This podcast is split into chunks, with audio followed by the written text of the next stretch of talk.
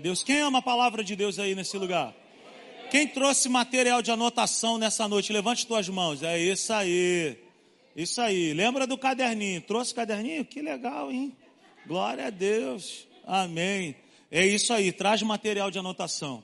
Nós estamos pregando uma série de mensagens. E a nossa série de mensagens tem esse tema aí. O que fazer quando a fé parece fraca e a vitória perdida? Nós falamos aqui no domingo passado, quando nós iniciamos essa série de mensagens, falamos que a primeira coisa que eu preciso entender, se a minha fé parece estar fraca, se a vitória parece perdida, eu preciso entender que pode estar acontecendo o quê? A fonte de oposição à minha fé sempre está na figura do inimigo das nossas almas. Na última quarta-feira, nós falamos aqui que uma outra coisa pode estar acontecendo. Eu posso estar esperando em Deus uma promessa que Ele não me fez. Eu posso estar orando por algo que Deus nunca me prometeu. Eu posso estar crendo em algo que não está alinhado com a palavra de Deus. Isso enfraquece a nossa fé. E antes de nós darmos início à nossa mensagem de hoje, eu gostaria de convidar você a fazer a nossa declaração de fé. Vamos ler isso juntos? Vamos lá? Abre os meus olhos para que eu veja as maravilhas da tua lei. Mais uma vez, abre os meus olhos para que eu veja as maravilhas da tua lei. Glórias a Deus. Abra sua Bíblia em Efésios no capítulo 6, no versículo 10. Nós vamos fazer uma pequena leitura, está escrito assim em Efésios no capítulo 6, no verso 10. Finalmente, fortaleçam-se no Senhor e no seu forte poder. Vamos ler isso juntos? Finalmente, fortaleçam-se no Senhor e no seu forte poder. Glória a Deus. Você pode aplaudir a palavra de Deus nessa noite? Isso, dê um forte aplauso à palavra de Deus. Aleluia. Eu quero compartilhar com você uma terceira situação que pode estar impedindo a nossa fé, ou que pode estar enfraquecendo a nossa fé, ou que pode estar fazendo é, com que eu e você venhamos a pensar que a vitória parece perdida. E eu quero que você anote isso nessa noite, ó. Ande na luz da palavra. Se exponha à luz da palavra e experimente uma vida de paz, poder e autoridade nessa terra. O que, que me garante autoridade nessa terra? O que, que me garante é, de viver uma vida plena nessa terra? É o viver pela palavra de Deus. Se eu e você colocamos a palavra de Deus de lado, se eu e você temos a Bíblia apenas como um objeto dentro de casa, se eu e você temos a Bíblia só por um nível de admiração, nós estamos no caminho errado. A Bíblia não pode ser para mim, a leitura da palavra de Deus não pode ser para mim e nem para você apenas como algo que existe e que nós sabemos que ali tem coisa boa, mas eu só vou lá quando dá para eu ir. A Bíblia, ela não pode ser apenas um lanche. A Bíblia, ela precisa ser a minha principal alimentação. E se eu e você desejamos ter uma vida cristã robusta, firmada, Aline, nós vamos precisar nos alimentar da palavra de Deus constantemente. Se eu faço no mínimo quatro alimentações durante um dia, e eu me esqueço de alimentar o meu homem interior, o meu espírito, eu estou no lugar errado, eu estou no caminho errado. Não é a Bíblia certa que eu estou lendo. E uma coisa bacana para eu e você pensarmos é o seguinte: a Bíblia que eu e você lemos, ela deve confrontar a nossa vida para que nós sejamos pessoas melhores. Se a Bíblia que eu leio, se a Bíblia que você lê, não nos dá uma sacudida dentro de nós e nos confronta a dizer: você precisa resolver essa questão. Ei, você precisa ser um pai melhor. Você precisa ser uma mãe melhor, um pastor melhor, um profissional melhor, um funcionário melhor, um isso melhor. Se você não é confrontado pela palavra de Deus, não é a Bíblia que nós estamos lendo. A gente sempre diz aqui que a Bíblia, um dia ela me consola, mas no outro dia ela me confronta. Ela me sacode de dentro para fora. Ela me apruma. Ela me corrige. Ela mostra para mim e para você as nossas imperfeições.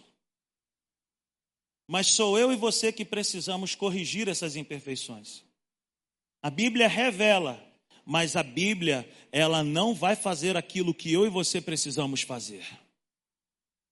Então é isso. Ande na luz da palavra, se exponha à luz da palavra e experimente uma vida de paz, poder e autoridade nessa terra. Nós já falamos que a fonte de oposição está na pessoa do inimigo. E falamos também que estar alinhado com a palavra, firmado nas promessas de Deus, faz toda a diferença. Entenda que se a sua fé está fraca e se a vitória parece perdida, você pode estar enfrentando uma batalha espiritual, um combate espiritual, onde você não está lutando contra pessoas. Você está lutando contra poderes espirituais invisíveis ou talvez a sua fé está fraca e de repente você não está mais vislumbrando, visualizando a vitória, a vitória parece perdida, pode ser porque você não está alinhado com a verdade de Deus, com a sua palavra. O que fazer quando a fé parece fraca e a vitória parece perdida? Essa é a série, essa é uma pergunta que eu e você precisamos fazer e responder para nós mesmos, caso você esteja passando por esse tipo de coisa. Minha fé parece fraca, a minha vitória parece perdida, e eu já não sei o que fazer, eu não sei por onde ir. Ei, essa série, ela está servindo para mim e para você. Se no caso você está passando por isso, ou se você não está passando por isso, no dia em que você passar por isso, você já vai ter ferramentas para poder sair dessa situação. É por isso que você precisa anotar a mensagem. Tenha a certeza, essa é a terceira coisa que eu e você precisamos estar atentos. Tenha a certeza de que você não está vivendo em pecado e praticando o mal.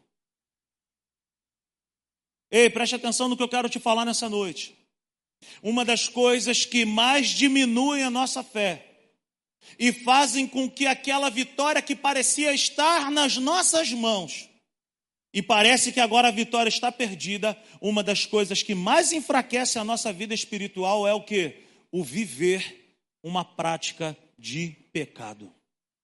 O viver uma vida praticando o mal. Por que, que eu coloquei ali em destaque, está vivendo em pecado e praticando o mal. Porque é certo que na vida daquele que nasceu de novo, nós falhamos, nós pecamos, mas falhar e pecar na vida daquele que nasceu de novo não pode mais ser uma rotina. Não é mais um estilo de vida.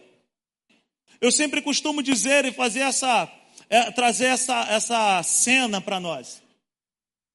Quem aqui no nosso meio tem um parente que mora muito longe aí, um estado muito longe? Quem aí? Alguém aqui no, aonde, Tiago? Natal, Rio Grande do Norte. Quem é que mora lá, Tiago? Qual é o nome da tua mãe e do teu pai? Denilson Conceição. Tiago pegou o telefone e falou: Mãinha, tô saindo de casa e vou te visitar.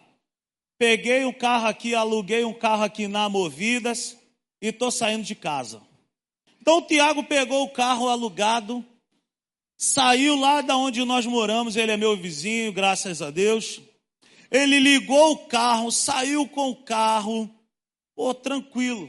Foi, pegou ali a Avenida Brasil, foi embora, Ponte Rio Niterói, BR 101, foi embora. Campos, Vitória, Bahia e foi embora em direção ao Nordeste, foi embora. Quando ele foi chegando na rua da mãe dele, tinha uma feira. E o rapaz que estava vendendo legumes lá deixou um caixote no meio da rua. Tiago passou em cima do caixote, furou o pneu. Chegou na casa da mãe dele, um pouco sujo, porque ele teve que trocar o pneu. A Gabi tinha acabado de fazer a unha dela, não pôde ajudar. E aí a mãe dele falou assim: Tiago, meu filho, por que que tu tá todo suadinho assim? Aí ele fala: Mãe, aconteceu um acidente, um incidente aqui na esquina da sua casa, na feira, furei o pneu. Mas como foi a viagem, meu filho? A viagem foi uma bênção. A viagem foi maravilhosa. Fui conversando com a minha esposa, oramos juntos, e foi uma benção, maravilha. Comemos, tomamos café junto, foi muito bom. Só aconteceu esse acidente, esse incidente, esse problema aqui. Tiago foi fazer a mesma viagem. Esquece a primeira imagem. Tiago saiu de casa, ligou o carro, Aquelas crianças abençoadas que tem no meu condomínio, querido. Tu não tem ideia. Aquelas crianças entraram na frente do Tiago. O Tiago foi frear, ele subiu no canteiro e pum, bateu na, na lixeira do condomínio. Nada demais. Deu ré, botou o carro de novo, saiu pegou o carro, foi, pegou aqui essa rua maravilhosa de Belfor Roxo que nós temos aqui, ali na rua ali do, do Juscelino Kubitschek ali, aquele pedaço ali eu chamo de interior de Belfor Roxo. E foi, foi, foi, chegou ali atrás do Champion e fez, entrou naquela pracinha, subiu ali para pegar a Avenida Brasil. Quando ele botou o carro ali, veio um ônibus e blá, blá, blá, saiu levando a lateral do Tiago. Mas nada demais. Só deu um, esbarrãozinho, ele conseguiu, foi no Trevo das Margaridas, fez a volta, pegou a ponte Rio-Niterói, estava uma maravilha, e daqui a pouco ele se distraiu, o trânsito parou lá no pedágio, ele foi, é, pum, bateu. Mas não foi nada demais. Não foi nada demais. Dali ele saiu, a concessionária da ponte foi, botou ele para fora lá da ponte, ele foi embora. Ele pegou a BR-101, foi embora. Ele chegou em campo, gente. Ele foi conversando com a Gabi quando ele chegou ali em Ururaí, naqueles quebra-molas ali de Ururaí. Quem conhece Campos aí sabe o que eu estou falando. Pegou aqueles quebra-molas ali, ele olhou para o lado e doce de banana, pô, bateu. Foi comprar uma mariola, bateu Tiago. E assim ele foi, três dias de viagem, gente. E aí ele chegou na casa da mãe dele. A mãe dele falou assim: Tiago, por que, que tu está com essa cara de derrota, meu filho? Ele falou, mãe, eu aluguei um carro. Olha como é que era o carro. Olha como é que está o carro. E Tiago todo lanhado, machucado, sujo, de bico com a Gabi. A Gabi não olha mais na cara dele. Está uma confusão, gente. A primeira história que eu falei é de quem nasceu de novo. Você entregou a sua vida para Cristo, querido? Vão acontecer situações que vão deixar você chateado, que você vai falhar, que você vai errar. Mas qual que é a maior característica daquele que nasceu de novo? Ele tem facilidade em se arrepender. E quem não nasceu de novo? Ou quem acha que nasceu de novo? Cara, ele vive errando. Vive batendo, vive sofrendo, vive cometendo erros e equívocos e toda hora. E aí ele anda, anda, anda, daqui a pouco, pô, minha fé está fraca. Ai, a vitória parece perdida. Ei, tenha certeza de que você não está vivendo em pecado. Tenha certeza de que a sua vida não tem sido uma vida de acidentes corriqueiros. Porque se nós nascemos de novo, nós até vamos falhar, mas o erro não é mais o nosso estilo de vida.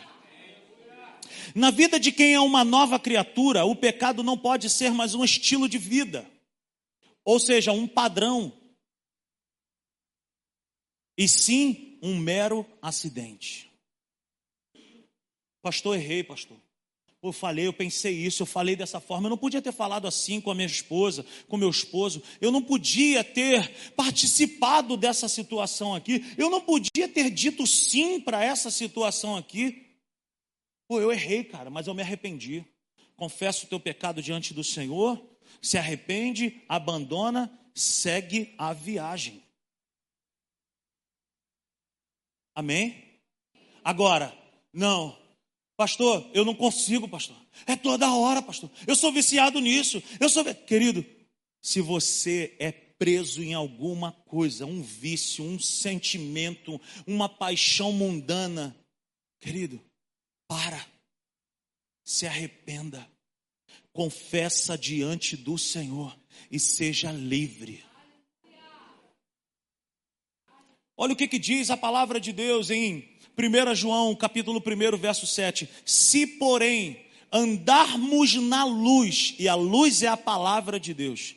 Se, porém, ei, preste atenção aqui. Se, porém, andarmos na luz como Ele está na luz, Ele quem? Deus.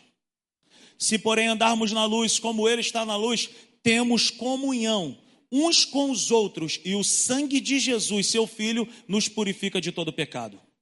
Pô, Rodrigo, eu errei, cara, eu cometi o maior erro da minha vida. Tu se arrependeu? Você confessou diante de Deus? Querido, o sangue de Jesus te perdoa. O sangue de Jesus te purifica de todo pecado. Não existe mais condenação. Se você se arrependeu, meu irmão, segue a viagem. Agora, se você confessa diante de Deus e procura o pastor e faz e chora e isso e aquilo e amanhã está fazendo a mesma coisa, você nunca se arrependeu. Porque arrependimento é muito diferente de remorso. No arrependimento, até pode ter choro, mas a maior evidência do arrependimento é uma vida transformada. E no remorso? Remorso tem choro. Ah, mas irmão, irmão, eu conheço tanto artista. Eu conheço tanto artista. Ai, pastor, tu não sabe. Pastor, eu não, não faço mais, pastor. Amanhã está fazendo tudo de novo. Por quê? Porque não se arrependeu de verdade. E a maior evidência do arrependimento é essa: ter uma vida transformada de dentro para fora ter uma vida transformada de dentro para fora. Andar na luz é andar na palavra. O que, é que eu acabei de dizer? Andar na luz é andar. Andar na luz não significa, ah, eu andei um tempo e parei. Andei por um tempo, legal, foi muito bom, mas parei, não ando mais. Ei, querido, isso não é andar na luz. Você já tentou fazer uma faxina na sua casa sem luz elétrica, sem iluminação na sua casa? Você limpa. Já tentou lavar um carro à noite? Você limpa, no outro dia você vai ver a tragédia que é. O Elias está falando, está fazendo um sinal assim, porque ele deve ter feito isso. Parece que o carro está limpo, mas no outro dia tu vai ver o silicone está todo torto. O carro ainda tem lama. Por quê? Porque não tinha luz necessária, Júlio. Agora, quando nós nos arrependemos de verdade, quando nós andamos na luz da palavra, querido, a própria luz de Deus vai iluminando o nosso caminho e sinalizando os limites que eu e você podemos ou não podemos. Palavra de Deus, querido, ela impõe limites para mim e para você. E se eu e você não nos expomos a esses limites, a nossa fé enfraquece a vitória parece perdida. Aleluia. A nossa fé não funcionará se em nós houver uma prática pecaminosa, uma prática, um padrão, um estilo de vida, uma maneira de viver. Querido, não adianta orar enquanto não houver arrependimento genuíno. As nossas orações não sobem se em nós houver desacordo com a palavra de Deus. Me lembro que quando nós casamos, eu e Natália, qualquer coisa que eu errava, que eu falhava, que eu tratava mal, ela falava assim: Olha, você trate, me trate bem, porque está escrito na palavra, e ela falava com essa voz: Está escrito na palavra que você precisa me honrar. Porque se você não me honra, as suas orações ficam impedidas. Ei, deixa eu te falar uma coisa para você, homem. Se você não honra a sua esposa dentro de casa, se você, pelo contrário, humilha, pisa, desonra, não trata como parte mais frágil, como parte de honra, as suas orações ficam impedidas. É como se o céu estivesse dizendo: resolve, pede perdão à tua mulher. Para de tratar a tua mulher desse jeito, aí eu vou receber a tua oração. Mas enquanto você tratar a sua esposa assim como um, um cavalo, as suas orações não vão subir. Era o momento das mulheres estarem falando, é. Mas a palavra de Deus também diz para as mulheres se submeterem aos seus esposos. É. Quem está com o microfone aqui sou eu, meu irmão. Tamo junto. Eu me lembro quando nós casamos. Eu me lembro que teve um dia que a Natália botou a mão assim na cintura e fez. Eu falei, eu falei, olha lá. Falei, olha lá. Falei, baixa tua bolinha aí, cara. Você acha que eu e a Natália a gente não passa por, por dias onde a gente olha um para a cara do outro e. Hum, querido, nós somos normais, cara. Agora, uma coisa a gente tem: a gente pede perdão para o outro. A gente se expõe à palavra, ó, oh, eu errei contra você. A palavra de Deus diz isso aqui. Então, homens, tratem as vossas mulheres com honra. Mulheres, se submetam aos vossos esposos. Mas eu vou dar o 2 a 1 um para as mulheres agora. A tua mulher só vai se submeter a você, homem, quando ela vê você se submetendo a Deus e a sua palavra. Eu vejo uma porção de homem bobão que fala: Minha casa está um caos, mas tua mulher nunca te viu orando, cara. Tua mulher nunca te viu lendo a Bíblia. A tua mulher nunca te viu acordado altas, altas horas da noite, ungindo a tua casa, orando pelos filhos, orando pela vida dela. Meu irmão, se você é incapaz de orar pela sua família, você não tem autoridade para reclamar do que está acontecendo na sua família. Se submeta à palavra se submeta a Deus. E aí você vai ver que se a sua mulher não vai olhar para você, vai falar assim: cara, o meu, o meu esposo é uma bênção. Aleluia. Quem esconde os seus pecados não prospera. Não sou eu que estou dizendo isso. É a Bíblia. Em Provérbios 28, 13. Quem esconde os seus pecados não prospera, mas quem os confessa e os abandona, encontra o quê? O que é misericórdia, gente? Misericórdia, Dave, é quando Deus, na sua infinita graça, toca na minha miséria e transforma a minha vida. O radical da palavra misericórdia vem disso, de miséria. Então Deus, ele age com graça, me dando poder e autoridade e transformando a minha vida quando eu confesso os meus pecados diante dele e os abandono, aí a prosperidade vem sobre a minha vida. Quem esconde os seus pecados não prospera, mas quem os confessa e os abandona, ei, veja bem, não adianta só confessar. Tem que deixar. Tem que abandonar. Qualquer coisa que é um vício, que é algo que toma um lugar do meu e do teu coração, tem que ser abandonado, tem que ser deixado de lado. Quantos aqui desejam viver uma vida próspera? Quantos desejam aí? Seis pessoas desejam. Quem aqui deseja ter uma vida próspera? Eu desejo, querido. Agora, isso precisa ser uma realidade na minha vida. Como está o meu coração? Como, como ando as minhas práticas? Quem eu sou quando ninguém me vê? Quem eu sou quando ninguém que eu conheço está perto? Quem eu sou, meu irmão e minha irmã, quando eu estou a sós com o telefone celular? Mas essa noite é uma noite de libertação para nós. É uma noite de nós nos expormos à luz da palavra e falar: Senhor, é assim que está a minha vida. Aleluia. Uma vida de pecado nos impedirá de viver pela fé. Ó, pecado e viver com fé, e viver por fé, não combinam. E eu vou te mostrar na palavra que uma vida de pecado é um empecilho para a fé. Viver um estilo de vida, de toda hora cometer um pecado, de toda hora errar o alvo, toda hora, toda hora, é um empecilho para viver pela fé. Acompanhe, por favor, na sua Bíblia o que está registrado no Evangelho de Marcos. Evangelho de Marcos.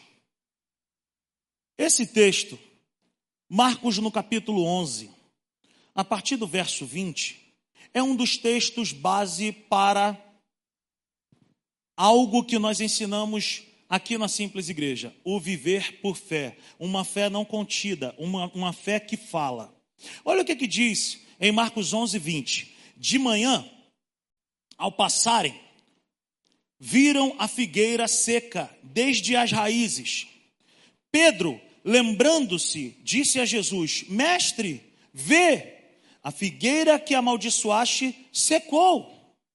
Respondeu Jesus: Tenham fé em Deus. Eu asseguro que se alguém disser a este monte, levante-se e atire-se no mar, e não duvidar em seu coração, mas crer que acontecerá o que diz, assim lhe será feito.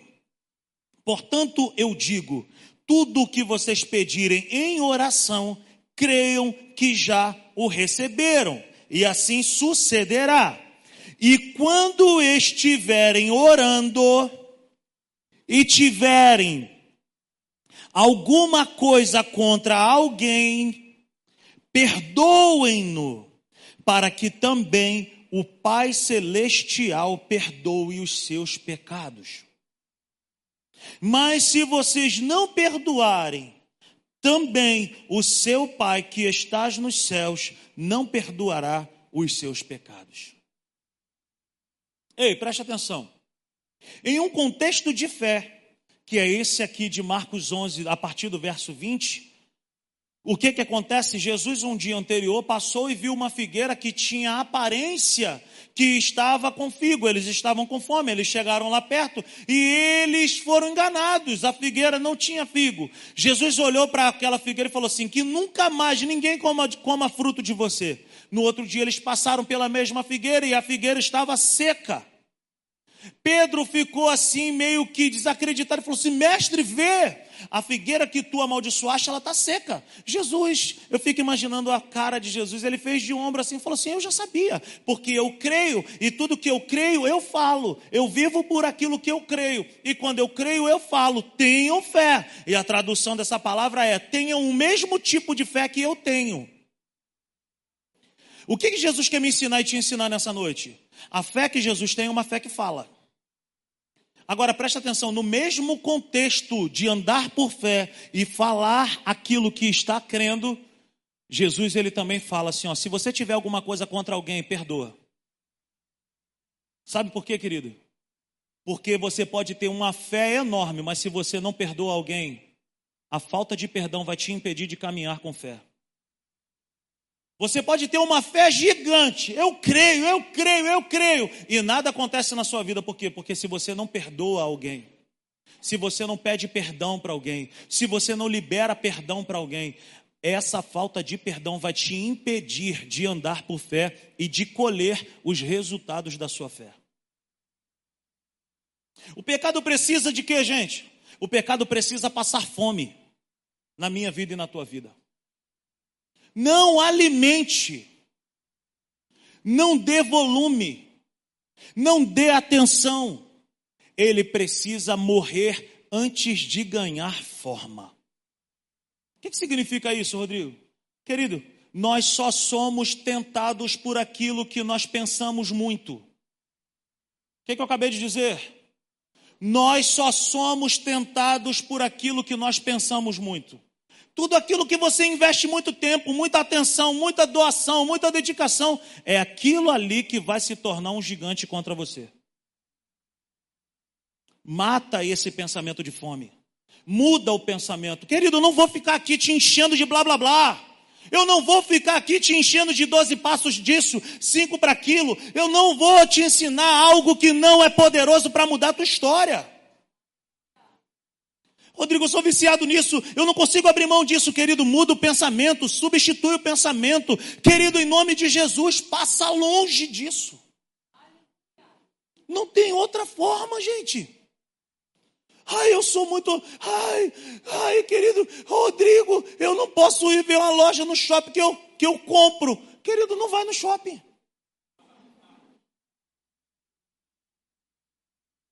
Meu irmão, eu não posso ver. Cara, eu amo coxinha. E eu não consigo comer uma só. Os meus filhos estudam em Caxias, em frente àquela padaria do. Quem conhece sabe do que eu estou dizendo. Tem uma coxinha lá de um quilo. Gente, toda vez que eu vou lá naquela padaria, eu olho para aquela coxinha. Eu passo longe dela, tá rindo, né, Michel? Porque tu é magro. Querido, eu passo longe dela. Eu passo longe dela. Você tem passado longe daquilo que te leva a pecar? Você tem passado longe daquilo que te leva a errar o alvo? Ah, eu tenho problema com pornografia, mas meu irmão, você não pode ter um computador sozinho em casa, você não pode ter um celular na sua mão sozinho em casa. Eu tenho um amigo meu um homem de Deus, que ele falou para mim assim um dia: Pastor, eu não posso ficar sozinho em casa com um telefone celular. Ele colocou um limite. A palavra de Deus disse para ele: foge da aparência do mal. Agora eu vejo uma porção de gente, pai, eu sou viciado nisso, ah, eu não consigo viver sem aquilo, ah, eu não sei o que, não sei o que lá, mas vive dando passos em direção àquilo, meu irmão. Ou se você sabe que existe alguma coisa que quer te matar, te roubar, te destruir, para que, que tu, dá, tu dá passos em direção àquilo? Se você tem problema com bebida, meu irmão, tu não pode nem passar perto de um bar. Se você tem problema de comprar compulsivamente, tu não pode passar no shopping. Até você se tornar senhor dessa situação. Que essa é a vontade de Deus você entrar no shopping e você vê aquela loja lá e você fala assim: Ah, Jesus, coloca o teu anjo, Jesus. Meu querido, até você se tornar senhor da situação, você vai ter que aprender a dizer muito não. Eu não quero, eu não posso, eu não preciso, eu não quero, eu não posso, eu não preciso.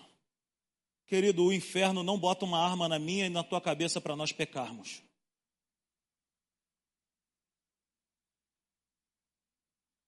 Tem que fazer o pensamento morrer antes dele tomar forma. Nós só somos tentados por aquilo que pensamos muito. O que fazer para vencer uma prática pecaminosa e continuar firme na fé? O que fazer para vencer uma prática pecaminosa e continuar firme na fé? Primeira coisa, coragem para permitir Deus acessar as áreas da nossa vida que estão em desacordo com a palavra. Tenha coragem. Querido, com Deus você pode se expor, você pode ser quem de fato você é. Coragem para permitir Deus acessar as áreas da nossa vida que estão em desacordo com a palavra. Eu sei que você sabe que existe alguma coisa na sua vida que de repente está te, te levando para o buraco. Ei, se expõe a Deus. Senhor, eu estou com esse tipo de pensamento. Eu estou com esse tipo de sentimento. Eu pratico isso aqui. Eu não quero mais. Eu não quero mais isso na minha vida. Olha o que, que o salmista ele diz no Salmo 139, no verso 23 e no verso 24. Sonda-me, ó Deus, e conhece o meu coração. Prova-me e conhece as minhas inquietações. Vê se em minha conduta algo que te ofende. Ah, meu irmão, e dirige-me pelo caminho eterno. Tenha coragem para falar, Senhor, passa a tua sonda na minha vida e vê se há algum caminho mal Vê se há algo que está entristecendo o teu coração. Vê se há algo que está enfraquecendo a minha fé. Vê se há algo que está afastando as tuas promessas e as tuas vitórias para a minha vida. Porque se for eu que estiver fazendo algo de errado, eu me arrependo, eu quero ser transformado, eu quero ser mudado. Ei, querido, a palavra de Deus está nos confrontando nessa noite, mas não é para o seu mal, não é para a sua derrota, não é para a sua vergonha, é para te levantar, é para te colocar de pé, é para te fortalecer, é para te encher de poder. Aleluia! Sonda-me, ó Deus. Tenha coragem de se expor a Deus nessa noite e falar: Senhor, esse pensamento aqui é horrível, essa prática é horrível, eu não consigo perdoar. Eu carrego essa pessoa aqui desde 1986. Eu carrego essa pessoa aqui desde Guaraná de Rolha, que eu ando com essa pessoa nos meus ombros. Eu não perdoo. Ei, querido, perdoa, libera. Ah, meu irmão, abre o teu coração hoje, tira do teu colo, tira dos teus ombros, tira dos teus braços esse sentimento, esse peso que você carrega. Aleluia. Uma outra coisa, faça uma autoanálise e perceba se você já não foi longe demais. Porque uma prática do pecado, ela trabalha dessa forma, ela vai te levando para mais longe, mais longe, e vai mais, mais longe. Olha, faça uma autoanálise e perceba se você já não foi longe demais. E se o sofrimento não é maior do que os momentos de prazer. Ah, mas é muito bom, Rodrigo. É bom demais, eu me sinto tão bom, tão bem. Ai, é tão, é tão. Ai. Mas e quando acaba, querido? E quando acaba? Ei, preste atenção. O pecado vai te levar longe demais. E outra coisa, o sofrimento que uma prática pecaminosa produz é muito maior do que os momentos que você vai ter de prazer. O pecado te leva mais longe do que você gostaria de ir. E te mantém mais tempo preso do que você gostaria de ficar. Eita! Não, é só uma vez. É só por um tempinho, ei, querido, quando você entra nesse caminho, nesse ciclo de vício do pecado, você se torna escravo e deixa de ser senhor. É só um tempo, é só um pouco. Ai, é, não, é só, é só, é só até ali. O pecado te leva mais longe do que você gostaria de ir. E te mantém mais tempo preso do que você gostaria de ficar. Querido, deixa eu te falar uma coisa: se você nasceu de novo, o cara que é crente, a mulher que é crente, ele nunca mais ele pode pecar em paz. O pecado deve ser um susto dentro. Nossa, eu não podia ter feito isso. O pecado não pode mais ser um prazer na minha e na tua vida. Quem é crente de verdade, quem nasceu da água e do Espírito, não consegue mais pecar em paz.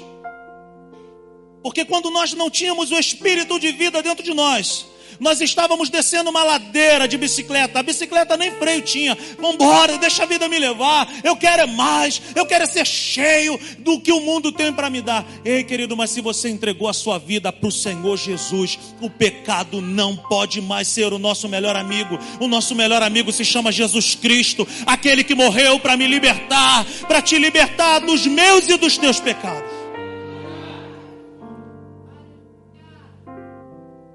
Você e eu não nascemos para ser escravo.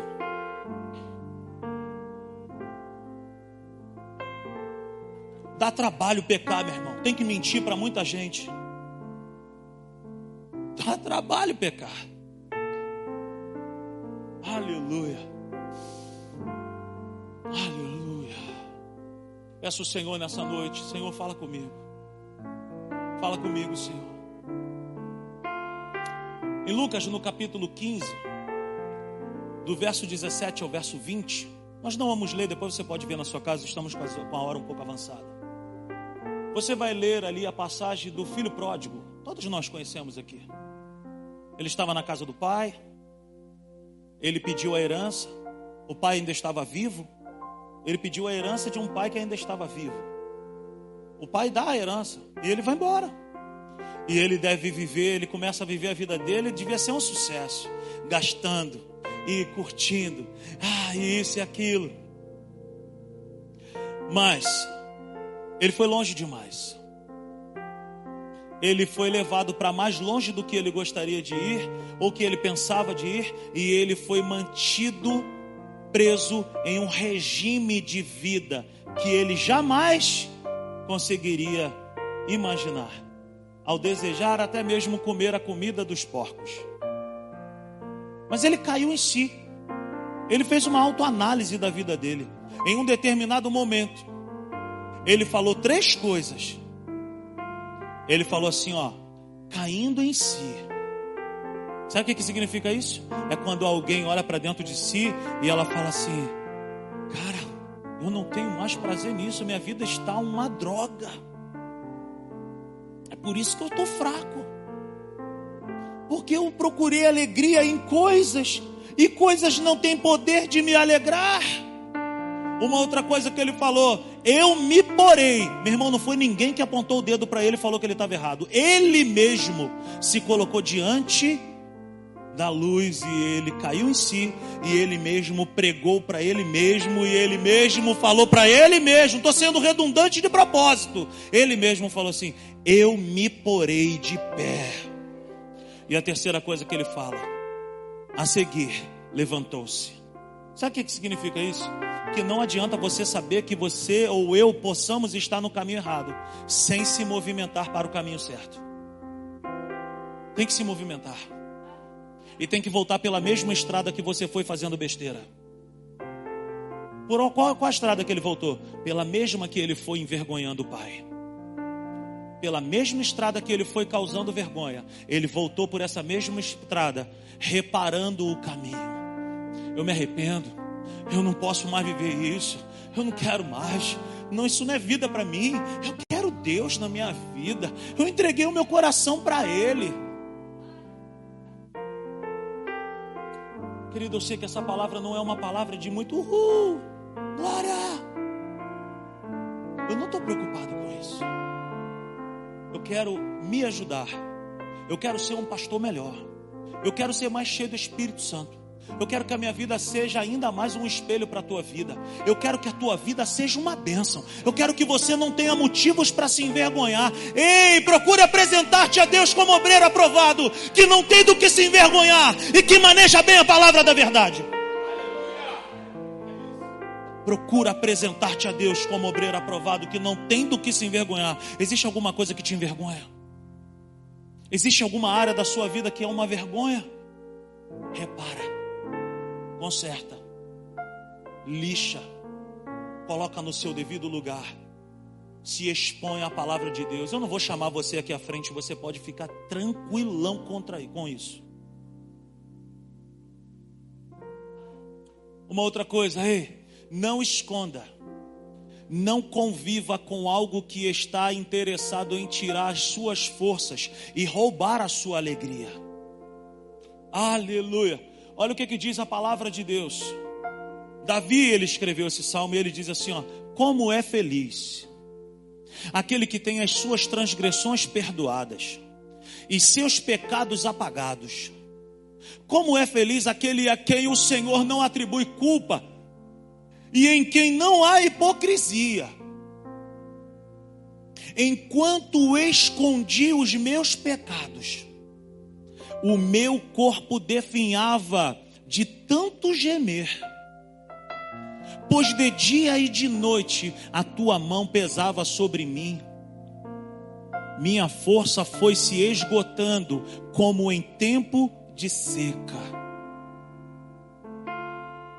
Então, reconheci diante de ti o meu pecado.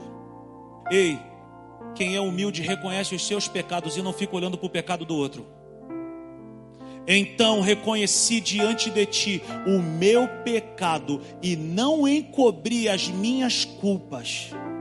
eu disse: Confessarei as minhas transgressões ao Senhor, e tu perdoaste a culpa do meu pecado. Salmo 32, do verso 1 ao verso 5. Sou eu e você, meu irmão, que precisamos olhar para dentro de nós e falar: será que a minha fé está fraca? Será que a vitória parece perdida? Será que não é porque alguma coisa dentro de mim está fora do lugar? Será que eu tenho andado à luz da palavra? Ei, meu amigo, o Senhor Jesus não é um amiguinho de bar para dar tapinha na minha, nas minhas costas e nas tuas costas e dizer: e aí, tá tudo bem? Tá tranquilão? Vambora, segue a vida. Não, querido, Ele é Rei, Ele é Senhor. E ele vai voltar para buscar uma noiva limpa, adornada, santificada.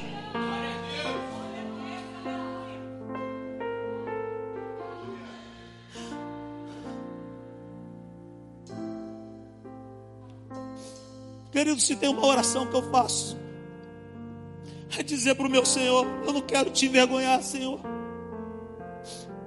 Eu não quero entristecer teu coração. Querido, quem está falando para você é alguém que é falho. Eu sou falho. Mas eu sempre me coloco diante de Deus para dizer: Senhor, eu não quero pecar contra ti. Eu não quero entristecer o teu coração. Senhor, eu quero ser transformado de glória em glória. Eu quero ser transformado à luz da tua palavra. Mas eu vejo tanta coisa acontecendo dentro da igreja, queridos. É tanta gente que nos procura, é tanta coisa, tanta coisa que eu fico pensando, meu Deus, quando que nós vamos ser aquilo que o Senhor planejou para nós sermos? Uma noiva limpa, adornada, santificada, purificada, separada. Quarta coisa, seja radical. Aleluia.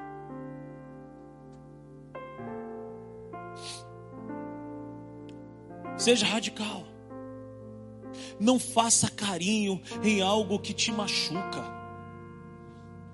Olha o que, que diz a palavra de Deus em Mateus.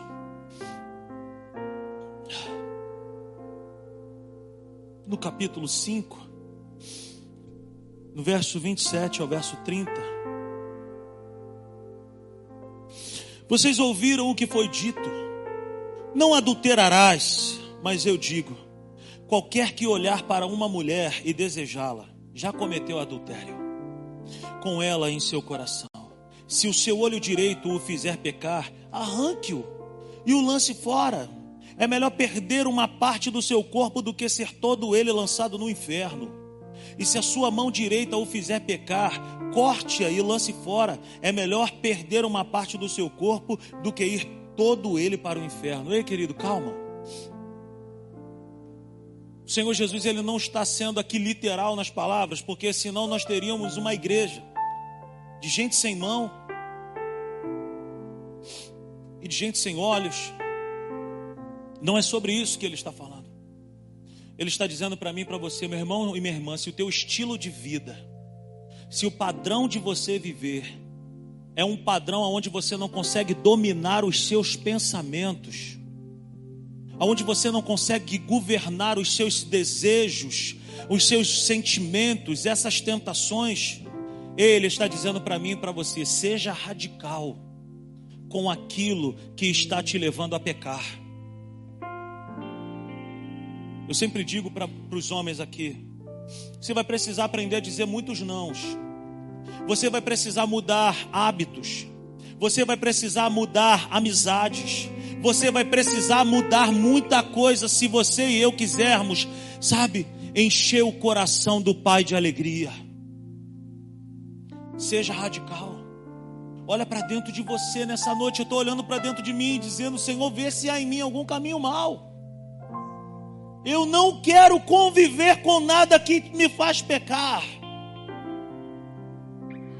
Arranque, jogue fora, separe e expulse tudo o que te faz pecar.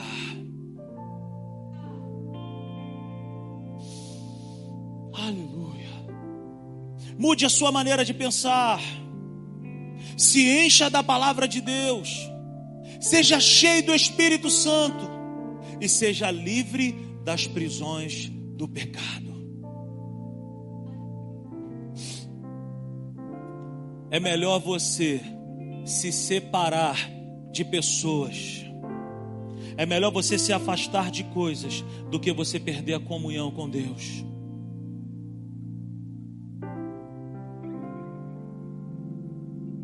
Olha o que, que diz a palavra de Deus em João 16,13. Mas quando o Espírito da verdade vier, ele os guiará a toda a verdade.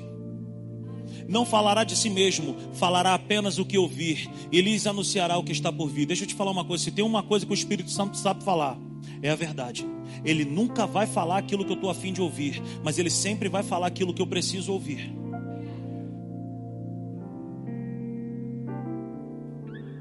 Nós temos a ajuda necessária para vencermos o mundo e o pecado. Nós já temos essa ajuda. Olha o que, que está escrito na carta de Paulo a Tito, no capítulo 2, do verso 11 ao verso 12. Porque a graça de Deus se manifestou salvadora a todos os homens. Ela, ela quem? A graça. Ela nos ensina a renunciar à impiedade e às paixões mundanas e a viver de maneira sensata, justa e piedosa nesta era presente. A ajuda que eu e você precisamos para vencer o mundo, para vencer o pecado, para vencer as tentações, já está em nós. A graça de Deus. Tem algo que você não consegue vencer? Peça a graça de Deus. Por favor, Senhor, me dá a tua graça. Me livra do mal. Afasta de mim essa situação. Eu não quero mais isso. Eu quero agradar o teu coração. Aplauda a palavra de Deus nessa noite.